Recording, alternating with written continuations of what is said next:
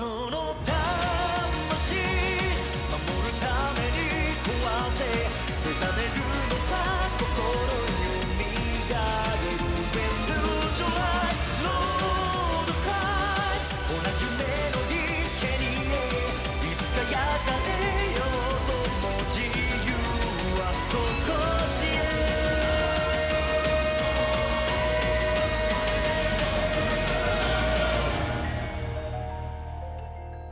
Hola. Hola. Bueno, bienvenidos después de tanto tiempo nuevamente a Anime y otras yerbas. Nosotras somos Lu y Lu, amigas de la infancia que comparten gustos y disgustos por el anime. Y en el episodio de hoy vamos a hablar de shonen. Pasó un tiempo, ¿no? Queríamos tomarnos un momento para disculparnos y explicar por qué no subimos nada por todo este tiempo. Se nos complicó por temas de facultad, pasaron varias cosas difíciles, no pudimos juntarnos en su momento a grabar eso también complica mucho las cosas al grabar cada una desde su casa. También nos fuimos quedando sin tiempo para editar, así que nada.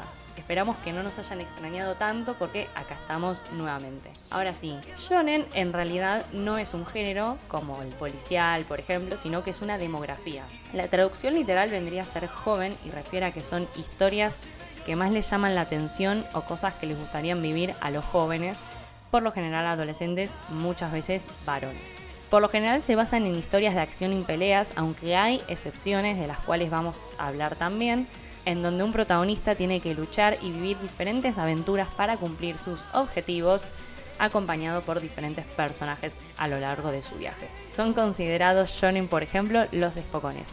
Estamos trabajando en una serie de varios episodios hablando de todos nuestros shonens favoritos. Y ahora vamos a charlar de algunos.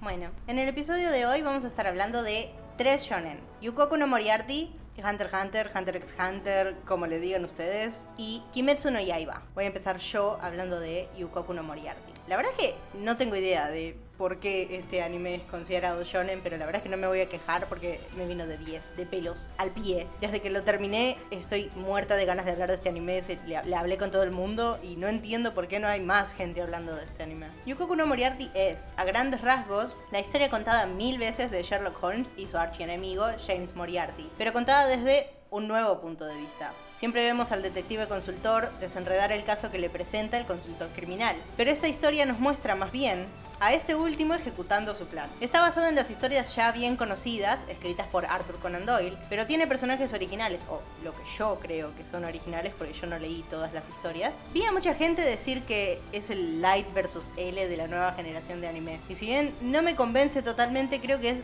relativamente acertado. Dejando afuera el aspecto sobrenatural de Death Note, las dos historias traen las mismas preguntas sobre el bien y el mal y hasta dónde las malas acciones están justificadas por un buen objetivo, mostrando ambos puntos con un representante de gran intelecto. Pero inclusive sin eso, Yukoku no Moriarty es una historia muy disfrutable por sí misma. A modo de contexto, James Moriarty es el antagonista de Holmes más conocido, aunque solo aparece en el problema final de los cuentos originales y es mencionado en un par más. Probablemente se a sus muchas apariciones en televisión y cine, de las cuales mi favorita personal tiene que ser en la serie británica Sherlock, que si no la vieron, corran a verla solamente para ver a Moriarty, en la cual es interpretado por el actor Andrew Scott. Bueno, me tomé mi tiempo para fangirlear porque amo a Andrew Scott, ahora sigo con el punto. En el anime, James Moriarty pasa a ser William James Moriarty, y ahora tiene dos hermanos, Albert y Louis James Moriarty. William desde chico tiene el objetivo de hacer el país un lugar mejor, donde el valor de la gente no sea decidido por su poder adquisitivo ni de qué familia viene, utilizando su ingenio y su estatus de noble para llevar a cabo cualquier estrategia que le permita lograrlo. La verdad es que Yukoku no Moriarty fue mucho más de lo que pensé que iba a ser cuando lo empecé. Y lo único que sabía es que Moriarty era el protagonista. Los openings son buenísimos, la animación es de Production IG, que lo mencionamos en los episodios de los espocones. El soundtrack le queda perfecto, todo está bien hecho, las voces, todo. La manera en que está contada la historia es magnífica. Juega con los tiempos y te va dando los datos mínimos necesarios para entender lo que está pasando, hasta mostrarte todo el detrás de escena. Y una de las mejores cosas que tiene es el simbolismo. Te presentan a Moriarty como un antihéroe en lugar de un genio criminal. Y si bien es, está bueno tener un, antagonista que es malo simplemente por ser malo, me gustan ese tipo de personajes, también el tipo de personaje antihéroe también me gusta, porque no hace el mal por el simple placer de hacer el mal, sino que Moriarty tiene un objetivo, un fin que justifica sus medios. También tiene un séquito de Sims que le hacen todo lo que él planea, entre ellos Kuro de Haikyuu, llamado Sebastián Morán, Megumi Fujiguro, pero 7 centímetros más bajito, que Fred Porlock. Está Jack el Destripador, por alguna razón absolutamente desconocida. Y James Bond Trans, ese es 100% real, no fake, no bait. Y también están sus hermanos que lo apoyan en todo y lo ayudan en sus planes. Para hacerle contraste, por momentos también sigue a Sherlock y a Watson. Las escenas de Moriarty tienden a ser más sombrías y de colores oscuros, en cambio cuando sigue a Sherlock se siente un poco más alegre e iluminado. Literalmente están en la luz, haciendo referencia a cómo Moriarty trabaja desde las sombras y Sherlock puede tener reconocimiento. La historia de Moriarty es profunda y desgarradora, muestra a la sociedad desde su punto más bajo. Los nobles son mostrados como victimarios, usando y tirando a la gente que trabaja para ellos como si fueran desechables, negándoles cosas básicas solo porque pueden, matándolos para su entretenimiento. Moriarty los ayuda a vengarse de ser esto lo que realmente quieren, utilizándolo también como parte de su plan para cambiar el país. Por otro lado, Sherlock está buscando a alguien con quien compartir su departamento porque no puede pagar el alquiler y conoce a Watson, un médico recién vuelto de la guerra que está buscando dónde vivir y es más bueno que el pan. Repintan todos conmigo, Watson se merece el mundo. Lu, por favor. Watson se merece el mundo. Gracias. Otra cosa que me gusta mucho de este anime es cómo están escritos sus personajes. La verdad es que creo que lo digo siempre que hablo de un anime, pero me, me resulta imposible ignorar lo geniales que son los escritores de manga o la gran mayoría escribiendo sus personajes. Pudiendo elegir cualquier personaje de la serie y seguro tener bastante para hablar, me voy a centrar en el protagonista. William es el cerebro y el corazón del plan. El equipo de gente a su alrededor daría hasta su vida por él, porque creen que su plan y su objetivo son lo correcto, y él es el salvador que va a llevar el país a ser mejor. Pero a pesar de tener tanta gente que lo idolatra, William es un tipo muy solitario. Lo admiran, pero no lo entienden, hasta que conoce a Sherlock, con una inteligencia superior, por así decirlo, como la suya. William finalmente siente que alguien lo ve. Eso no se deshace de él cuando tiene la oportunidad, inclusive sabiendo que eso es lo más conveniente para su plan a futuro. Y este sentimiento es mutuo, ambos encuentran un amigo verdadero en el otro, a pesar de sus roles contrarios. No quiero spoilearles mucho, pero sentiría que me falta algo si no hablo un poquito, por lo menos, de la salud mental de William. Los crímenes que ha planeado, inclusive sin haberlos cometido él mismo, le pesan en la psiquis. Matar gente para su beneficio, o mejor dicho, el beneficio del país a través de su plan, no le agrada por muy basura que hayan sido. La gente que lo rodea considera que está haciendo justicia y que es lo correcto, pero él no tiene intenciones de hacerse pasar por Dios, sino que simplemente aceptó su lugar como el malo de la película para darle a la gente un enemigo en común y conseguir que nobles y trabajadores se alíen contra él. Me gustaría, bueno, dar más detalles y hablar más al respecto, pero a menos que les cuente todo, yo no voy a estar satisfecha. Como último comentario les voy a dejar que para escribir mi pequeña reseña del anime, decidí leer el manga y si bien todavía no estoy al día ya me quedó bastante claro que es muy diferente al anime. Va, no sé si es muy diferente, las historias que cuenta son iguales, pero ya en el medio tienen cosas que el anime no muestra. Así que esta reseña es solamente del anime. Estoy segura que la gente que leyó el manga antes de ver el anime tal vez no lo haya disfrutado tanto, pero yendo a verlo sin saber nada, yo lo disfruté muchísimo. ¿Se sabe algo, Lu? Si hay tercera. Va, hay dos temporadas, entiendo. ¿Se sabe algo si hay tercera o qué onda? Todavía no, pero estoy casi segura de que la segunda temporada, el final de la segunda temporada, alcanzó al manga. Así que calculo que por un tiempo no vamos a tener, a tener nada. Ah, bueno, perfecto. Eh, ¿Pero está en hiatus o algo? El manga como. Me parece que está saliendo, dice ongoing en todos lados donde lo busques, así que Bueno. solo que nunca me fijé cuándo sale. Perfecto. Y ahora me toca hablar a mí y voy a hablar sobre Hunter x Hunter, Hunter x Hunter, Hunter x Hunter. No, no, a mí no me queda tampoco muy claro cómo se tiene que decir. Es un anime de 148 capítulos hecho por el estudio. Me pongo de pie, pero se escucharía eh, el ruido de la silla.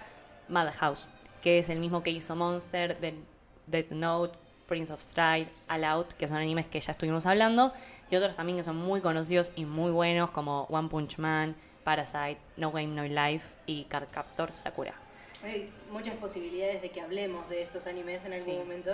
No Game No Life, como que tengo mis dudas, no, no lo vi, pero me han comentado que tiene unas cosas medio santiagueñas. eh, no sé si, si tengo muchas ganas, pero bueno, no sé, veremos. Aparte si se cae, no soy muy fan, pero bueno, veremos. Eh, es una adaptación del manga del mismo nombre, escrito por, me volvería a poner de pie, Yoshihiro Togashi. Y esta en realidad la que voy a hablar es una adaptación que salió en el año 2011. En 1999 salió otra que se hizo con dos otras películas.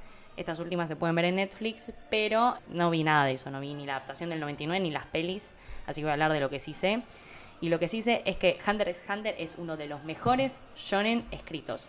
No lo digo solamente yo, Miami Melis le da una nota promedio de 9.07, que es una de las más altas. Creo que tengo el consenso también de muchas personas que hayan tenido una gran cantidad de animes en su haber. Yendo a la historia, el anime se ambienta en un mundo ficcional claramente, donde existen monstruos, bestias, tesoros, lugares malditos, paisajes de los más variados, entre otras cosas. En este mundo hay un grupo selecto de personas llamados cazadores que buscan explorar, digamos, esos diferentes lugares y proteger al mundo de todos los peligros que pueda haber. Para pertenecer a este grupo tan selecto a la asocia- Asociación de Cazadores hay que pasar por una serie de pruebas físicas extremadamente difíciles que se llaman el examen del cazador. Nuestro protagonista se llama Gon es un chico de 12 años que vive con su tía Mito en un lugar llamado Isla Ballena y sí, la isla en efecto tiene forma de ballena y nos cuenta que él desconoce el paradero de toda su familia, ya que su papá, Gin Fricks, es un cazador muy reconocido que dejó a Gon a cargo de su tía y se fue sin dejar rastro para que su hijo pudiera buscarlo.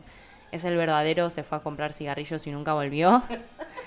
Entonces, al cumplir la edad permitida para tomar el examen, decide tomarlo para ser cazador y entender más acerca de la vida que lleva su papá y también para poder encontrarlo al juntar todas las herramientas que puede llegar a tener un cazador y preguntarle qué es lo que tiene de emocionante la vida de ser un cazador que hizo que lo haya abandonado.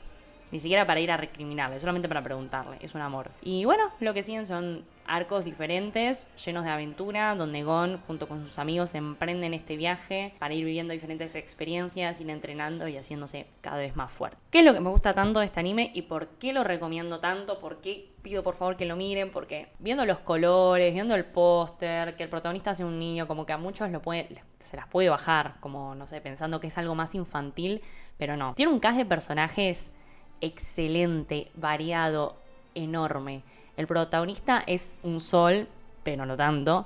Tiene uno de los mejores antagonistas del shonen, se lo discuto a cualquiera. No voy a decir quién es por las dudas porque creo que sería un spoiler. Excelentes personajes secundarios y de las mejores duplas de amigos que vi.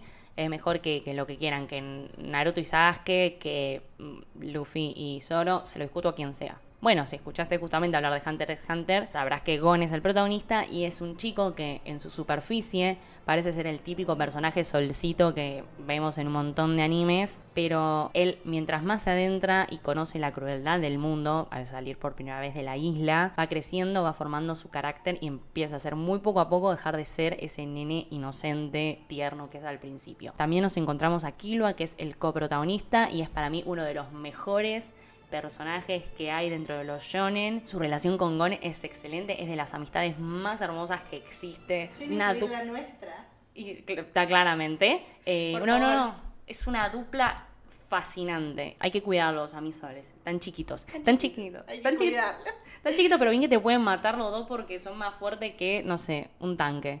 Capaz que nos tienen que cuidar ellos. Sí, bueno, y hay muchos más personajes, está Kurapika, Leorio, Isoka, Crollo, me olvidé, me olvidé muchos nombres, pero incluso la tía Mito, que está ahí como para hacer la, la compañía y esa, y esa, ese lazo materno de Gon es, está bueni- es buenísimo y aparece bastante poco en el anime. Y todos, todas sus acciones, todo lo que hacen coinciden con su personalidad y todos, incluso aquellos que aparecen en un solo arco, tienen un desarrollo que se va dando a partir de los diferentes eventos de la serie está buenísimo. Las peleas, las peleas y las escenas de acción y de aventura, porque bueno, claramente es un anime de mucho viaje, mucha pelea, es una locura.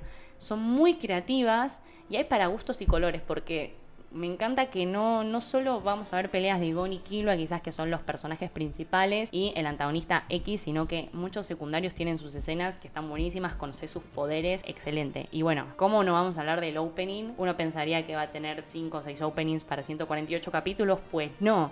Es el mismo opening para los 148 capítulos. Vos dirás que embole, pero es tan bueno, pegadizo, que para qué cambiar algo que es perfecto, algo que ya funciona. 150 capítulos y te lo sabes de memoria. Sí. You can smile again. Queda, queda perfecto, eh. a mí me encanta. Y, mm, y que- lo único que cambia sí son las animaciones, porque dependiendo del arco cambian los personajes. Pero la canción queda bien para todo, como ese video que existe de, de que cualquier opening queda bien con la canción de Torero de Chayanne, bueno, es así. Y es cierto, el otro día lo vi con, con el segundo opening, el del tren infinito Sí. de Kimetsu y es- queda perfecto, no tiene ningún sentido. Exacto, es como nuestro, el opening de Hunter es como el Chayanne japonés, el torero japonés, básicamente. Torero japonés. Otra cosa que me gusta mucho son los niveles de poder. Eh, en los shonen a veces son muy complicados. Este también es muy complicado. ¿eh? Yo no lo termino de entender. Cuando si hay alguien que está escuchando que lo vio y lo entiende, me manda un mensajito. Pero está buenísimo porque es muy justo, tiene mucho sentido dentro del mundo. Se va nivelando como a medida que pasa el tiempo. No es que pasa de un power up de un día para el otro sin sentido. Y si un personaje está muy roto o no, es porque desarrolla su nen, que nen es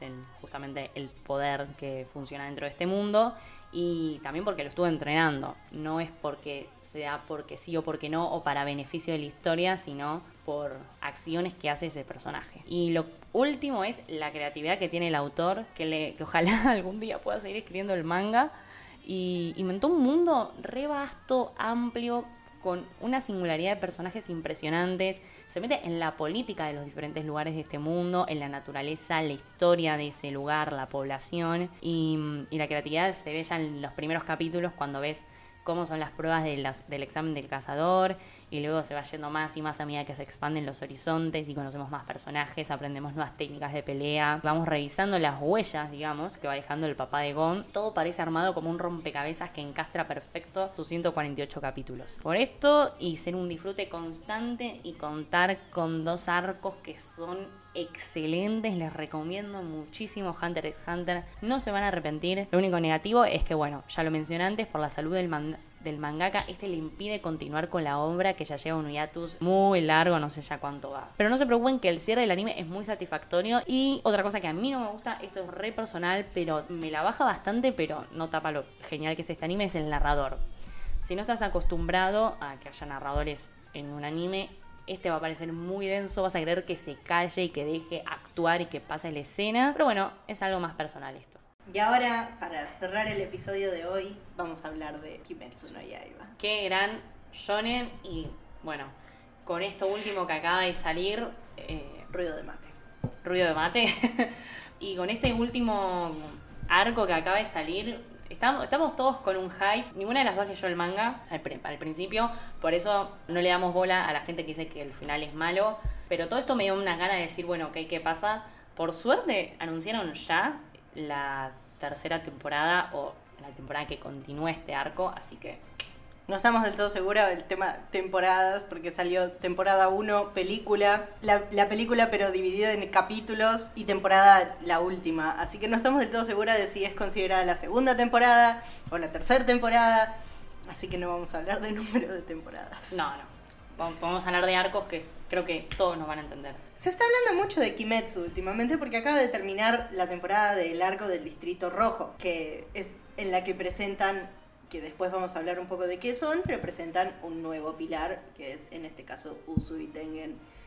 Se pone de pie. Qué hombre, por favor. Un piolazo. No me la creí que me iba a caer tan bien, pero un piolazo. Bien, vamos a hablar un poquito sobre la sinopsis y hablamos sobre la vida de Gonpanchiro Kamaboko, also known as Ganchito Quemado, also known as Tanjiro Kamado. Su vida cambia drásticamente cuando se va a vender carbón. Él vive en una familia muy humilde y vende carbón, digamos, vive en una montaña y va al, al pueblo a vender carbón y cuando vuelve se encuentra con la triste noticia de que un demonio le mató a toda la familia. Tranqui. Capítulo 1, 5 Como le pasa a todo el mundo.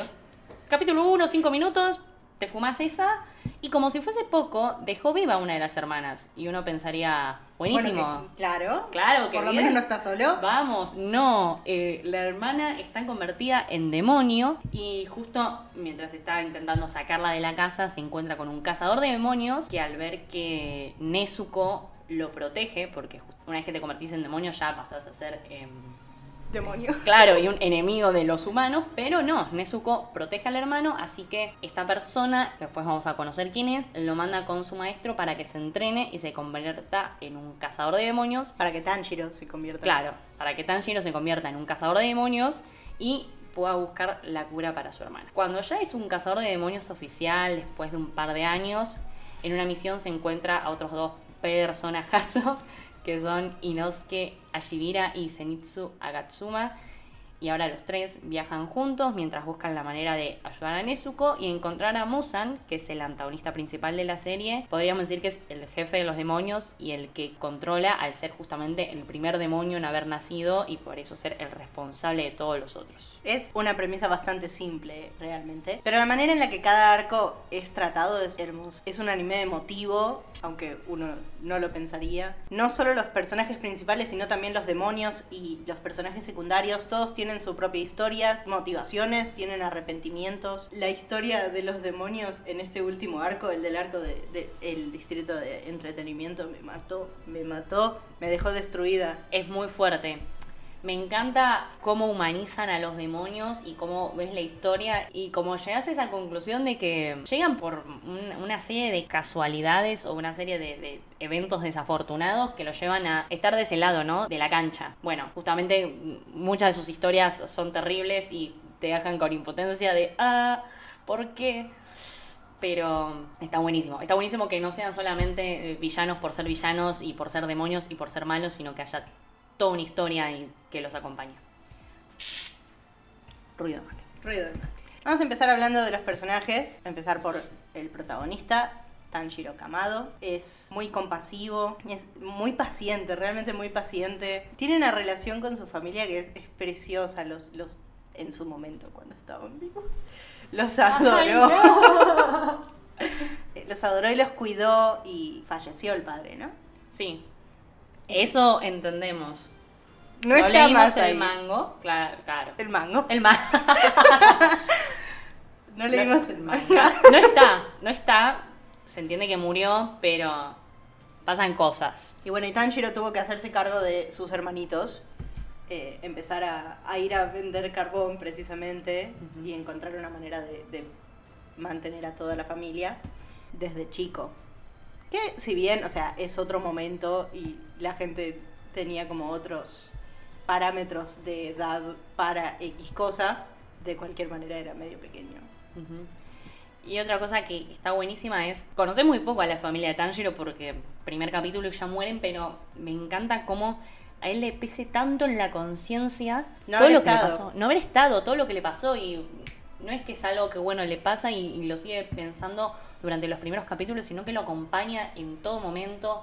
Y todas las temporadas que vimos hasta ahora encuentran la manera de hilar el pasado de Tanjiro en un mundo más de paz con su familia, con el presente, que tiene que buscar la forma de rescatar al único miembro vivo que le queda. Eso también hace que, digamos, tenga otro sentido, que no sea, bueno, le matamos a la familia para que sea una historia triste y un personaje de una vida triste, sino para que sea algo que lo acompañe todo lo que él hace. Si bien es, es un recurso que lo empuja hacia adelante y lo empuja a querer seguir entrenando y seguir mejorando para realmente poder hacer llegar a su objetivo, que es llegar a Musan, también es simplemente una historia triste.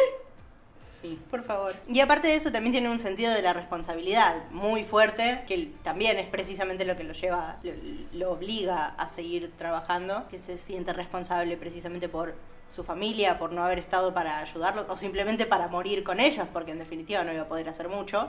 Pero justo él no estaba, pasó la noche en otro lado y cuando volvió se encontró con esa escena, entonces se siente responsable por no haber estado. Y otra cosa que tiene Tanjiro es la determinación, porque en muchas ocasiones se va a encontrar frente a enemigos o situaciones que lo sobrepasan y cómo busca mm, en algún lado una fuerza para seguir adelante y seguir peleando porque evidentemente si no lo hace él, no lo va a hacer nadie. Así que es un, buen- es un excelente protagonista.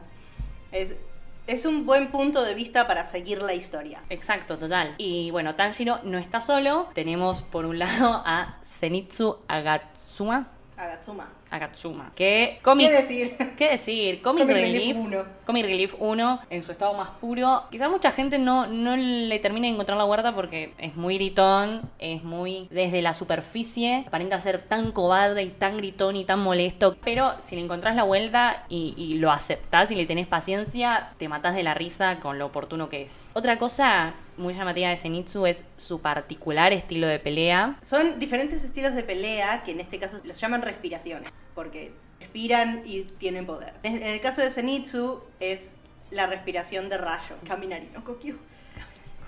Tanjiro tiene la respiración de, De agua. y de fuego, ¿sí, no? La o de la danza del fuego, no sé muy bien cómo, se, cómo la llama. La danza del dios del fuego, Ahí va. le dice. Eso. Zenitsu eso, tiene esa respiración. No queremos contar porque creo que sería también un poco spoilear la historia de Zenitsu. Pero es muy particular cómo... ¿Cómo llega? ¿Cómo llega, claro. de pelea. Sí, sí. ¿Cómo la ejecuta? Bueno, también te- es, es muy interesante ver cómo él llega a ser un cazador de demonios, alguien justamente que aparenta ser tan cobarde, que no quiere saber nada con pelear. parecido porque se siente como que la historia de Zenitsu también es un comic relief. Es como- Sí. Está hecha para ser graciosa, inclusive aunque es algo serio, se le está pasando algo serio, pero es un estallo. Exacto. Es un estallo también cómo es la relación con sus amigos. Tiene su parte emotiva porque Zenitsu los ama a Tanjiro y a Inosuke y bueno, también a Nezuko. En cierto sentido, aunque no parezca, él daría la vida por ellos.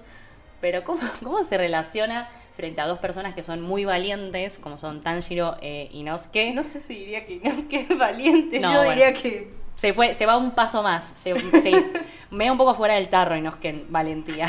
¿Cómo se complementa Zenitsu con dos personas así? Es simplemente excelente y acompaña muy bien a ese trío. El famoso trío de oro que hay en los shonen.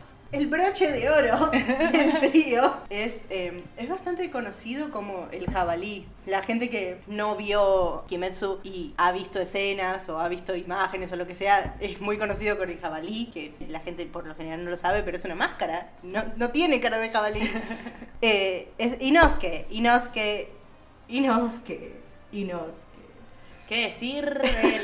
Inosuke. Comic Relief número 2. Es Muy distinto su humor al que vas a ver en Zenitsu. Totalmente. Eh, Zenitsu es gracioso porque es un llorón, básicamente. Y no es que es gracioso porque es, es un mandado. La verdad es que más que decir que es valiente, en definitiva a mí me parece que simplemente no piensa las cosas, entonces se manda. No se le ocurre que se le puede pasar algo. Claro, no es consciente del muchas veces el peligro en el que está él o el estado en el que está él y se manda a pelear igual. Es muy distinto a Tanjiro porque Tanjiro es no me voy a rendir, aunque él es muy consciente de que quizás está al horno con papas. Y no es que desde el principio de la pelea hasta el final, quizás que está todo muerto, es no, no, no, yo te voy a ganar. Claro, mientras yo pueda pelear, voy a pelear, tipo, no me vas a hacer parar. Sí. Lo cual está genial. Personalmente me parece que es, eh, es una actitud bastante buena para tener en medio de una pelea, pero Sí. bueno, también hay que tener un poco en cuenta tu estado padre, por favor, a morir. Pero bueno. Aparte de eso, es un enfermito. Está loco, claro. Hablamos como ahí medio formal, pero está loco, es un enfermito. Seguro que tenemos un montón de otros adje- adjetivos para decir lo que queremos decir, pero coloquialmente, chicos, es un enfermito. Y es increíble la destreza física de Inosuke. Sí. Yo, yo la, la pienso como la destreza física de un animal, porque justamente el instinto también de Inosuke es un instinto animal. Hablando de las respiraciones, Inosuke tiene la respiración de bestia. Claro. Sí, sí, sí. Es como el, el humano en el estado más salvaje que podrías encontrar. No se sabe mucho de Inosuke, tipo, de su pasado, de dónde viene. No. Solo se sabe que viene de las montañas. Claro, viene de las montañas y se jacta de eso, de, de ser como más fuerte y, y más capaz por ser alguien que vivió Más en las montañas. resiliente, como él se la banca porque viene de las montañas y no como ustedes, personas delicadas. Claro, pero no sabemos mucho. Me imagino que vamos a saber más de su backstory. Que ni siquiera sabemos qué lo llevó a ser un cazador, pero estamos muy convencidas que está absolutamente feliz con su profesión y su decisión. Así que ahí tenemos a- al trío de oro. Me encantan los tres. Y un adyacente, Y el adyacente, claro, que es ni nada más ni nada menos que Nezuko. Bueno, Nezuko, claro, es como una extensión de Tanjiro porque está, va con él para todos lados en una caja, porque los demonios no pueden estar al sol, lo mismo Nezuko. Y que no habla mucho, no, no dice muchos sonidos porque es un demonio y sus sonidos son como medio... creo que puede hablar. El problema es que, tipo, la tiene amordazada. Claro, para que no se coma a nadie. Exactamente. Pero eso no quiere decir que no tenga desarrollo. Justamente a lo largo de la historia estamos viendo cómo está desarrollando su poder como demonio, sus poderes demoníacos. Y está bueno que te despierte sentimientos encontrados porque te alegras de ver cómo ella avanza y justamente es capaz de pelear y Y ayudar y muchas veces salvar a Tanjiro también. Exacto, pero también te estás empezando a preocuparte un poco porque el fin de toda esta serie es que ella se convierta en humano y está avanzando más hacia el lado del demonio y, a- y sigue, man- sigue manteniendo esa conciencia de proteger a los humanos y ser la hermana de Tanjiro. Muchas veces se le puede ir la olla, entonces es como que está bueno eso. Tenés como esos sentimientos encontrados. Así que nada, no sé ustedes, este último arco y el anterior, ay, el de Mugen Train. Estoy muy triste que no hayamos podido ir a verla al cine porque justo cuando, bueno, queríamos sacar las entradas, cerró todo de vuelta y cuando volvió ya estaba colgada en páginas por ahí. Y aparte ya no la pasaban. Claro, ya está, tenía un solo horario porque bueno, solamente nosotras dos íbamos a ir a ver Mugen Train al cine. Bueno, esos dos, a mí más Mugen Train, Mugen Train me, me destrozó, me destrozó la, la, la psiquis, todo. Bueno, no hablamos de los pilares, en el mundo de los cazadores demonios están los más fuertes, como los ápices de ser cazadores demonios, que son los pilares, que son algunos, no me acuerdo cuántos son, ¿nueve? Nueve. Y bueno, estos dos arcos en Mugen Train y en el arco del Distrito Rojo, conoces a dos. Conoces más también, Al bueno. principio de la historia. En realidad los conoces a todos. Claro, pero se centran más el de Mugen Train en Rengoku y el del arco del Distrito Rojo en Usui Tengen. Eh, al principio de la historia, la persona que mencionamos antes, que lo manda a Tanjiro con su maestro, es uno de los pilares, es el pilar de agua, Tomioka. Tomioka. No sabría pronunciar el nombre, Giyu, no sabría, chicos. No. Tomioka, que es otro pilar. Después está, bueno, Rengoku en el arco del tren, que es el pilar de fuego. Por ahora es mi arco favorito. Mucha gente no va a estar de acuerdo. Muchos o prefieren la primera temporada, que no sé cómo mencionar qué tipo de arco es, o el arco del Distrito Rojo. Yo estoy del lado de Mugen Train, me parece una locura. Excelente. Mugen Train es muy buena, pero personalmente me gustó más este último arco. Me gustaron, creo que me gustaron más las peleas en este último arco. Puede ser. A mí me conmovió más Mugen Train porque no voy a entrar como en spoilers, pero pasan cosas con tanto con Tanjiro como con Rengoku que a mí me conmovieron más, me emocionaron más, me, me- hicieron llorar también. Bueno, también otro pilar que conocemos es Shinobu, que la conocemos en la primera temporada y es poco después la que hospeda al trío y los ayuda a entrenar. Que la amo porque es como un solcito, le habla a los demonios como si fuesen nenitos que se están portando mal, pero después, Es como un solcito re sarcástico, tipo. claro. La mirás y sonríe re lindo y después le prestás un poquito de atención y decís, ay, por Dios. Claro, como que le dice aparte a los demonios como, ay, no mates más, estás portando mal, bueno, te voy a dar tres segundos para disculparte y después sácate, les corta la cabeza. Y tiene como una aprendiz, que no me acuerdo el nombre ahora, ¿Canal? esa, que, no, nada, está muy buena su historia de fondo, digamos, su backstory. En el presente no, no habla mucho, es como más desapercibida. Lo último que vamos a cerrar es que, bueno, las peleas son Big Fiction Track. Fiction es buenísimo, ufotable, que es ufotable, no sé cómo decirlo. Ufotable. Ufotable es el estudio de animación encargado de Kimetsu, que también es el que se encarga de la saga de Fate, que el Pela, eh, la Que persona estuvo en el episodio pasado. sí, de los Slice of Life, te puede hablar maravillas de Fate. Yo, la verdad, particularmente he visto escenas que están animadas como la hostia y Kimetsu está todo animado como la hostia. Es, la verdad, estoy muy enojada porque me enca- hubiese encantado ver la peli en, en pantalla grande. Creo que Pudo haber visto tan bien. Claro. Así que también, digamos, si, si no te llama mucho la atención la historia o los personajes o como esto de los pilares o lo que sea, tenés que verla porque Por es adrenalina. Claro, es adrenalina pura, es todo lo que está bien y los openings, mamitas, son buenísimos. Amamos los openings, realmente. El opening del tren infinito me gustó muchísimo, no hay manera. Es muy bueno. Así que eso es todo. Vayan ya, si no, si no los convenció, por favor, vayan ya bien, corriendo a ver Kimetsu del Si no capítulo los uno. convencimos nosotros, vayan a ver el primer capítulo. Claro, el capítulo 1 ya se pone bueno y es así una constante todo lo que es la serie. Y bueno, no sé si vos vas a leer el manga, yo creo que por el momento voy a esperar a ver cómo va saliendo el anime. No, yo tengo, tengo planes para leer el manga. Justo me agarró, estoy leyendo otro manga mientras veía esta temporada. Pero esta temporada me dejó con muchísimas ganas de seguir leyendo, así que. Claro, a ese nivel de adrenalina te deja. Terminan tan en suspenso que en el medio ya quería tipo leer lo que pasaba al siguiente capítulo porque no podía esperar una semana. Yo tuve la suerte de que yo lo vi en emisión.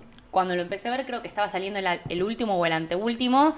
Y me- igual me di una panzada. Lo- en un día me vi siete capítulos. Un domingo, pa, pa, pa, pa. Yo también, yo lo agarré en el sexto, me los vi en un día. Sí, sí, sí. Así que ustedes tienen esa suerte de que encima ni siquiera los van a ver en emisión. Se van a dar una panzada de ta, ta, ta. Sí, pero la tercera temporada hay que esperarla ahora. Sí, bueno, lo buenísimo es que apenas terminó, salió que va a haber una tercera. No sabemos cuándo, ni cómo, ni dónde, pero la voy a esperar con ansias. Ni por qué. Pero bueno, lo voy a esperar con ansias porque estoy por ahora en el lado de ser anime only con Kimetsu. Bueno, bueno, me parece bien. Yo si leo el manga, después les informo a todos ustedes. Me han dicho que es bueno, excepto el final. Ah, ¿Qué será? Pero bueno, ruidito de mate. Ruidito de mate. ¡Oh! ¡Kakui! Bueno, y así terminamos un nuevo episodio de Anime y otras yerbas, después de ya tanto tiempo. Nuestro primer episodio del año también. Nuestro primer episodio del año. Es- hay tantas oportunidades para hablar de anime. Total. Nosotros somos Lu y Lu. Recuerden que pueden seguirnos en nuestro Twitter, arroba anime y mateadas, para no perderse las boludeces, porque ahora estamos subiendo boludeces. sí. También subimos hilos de escenas y recomendaciones cada tanto, pero ahora está siendo mayormente boludeces. Memes, hechos por nosotras, por favor. Pero bueno, y siempre dejamos más recomendaciones y cosas que nos gustan. También hay algunas playlists que hemos hecho que están ahí esperando que alguien las escuche. Son playlists de, no sé, openings de anime 10 horas. Así que faltar no les va a faltar. Claro. Así que bueno, bueno, muchas gracias por escucharnos. Ojalá les haya gustado y nos vemos la próxima. Chau, chau. Chau.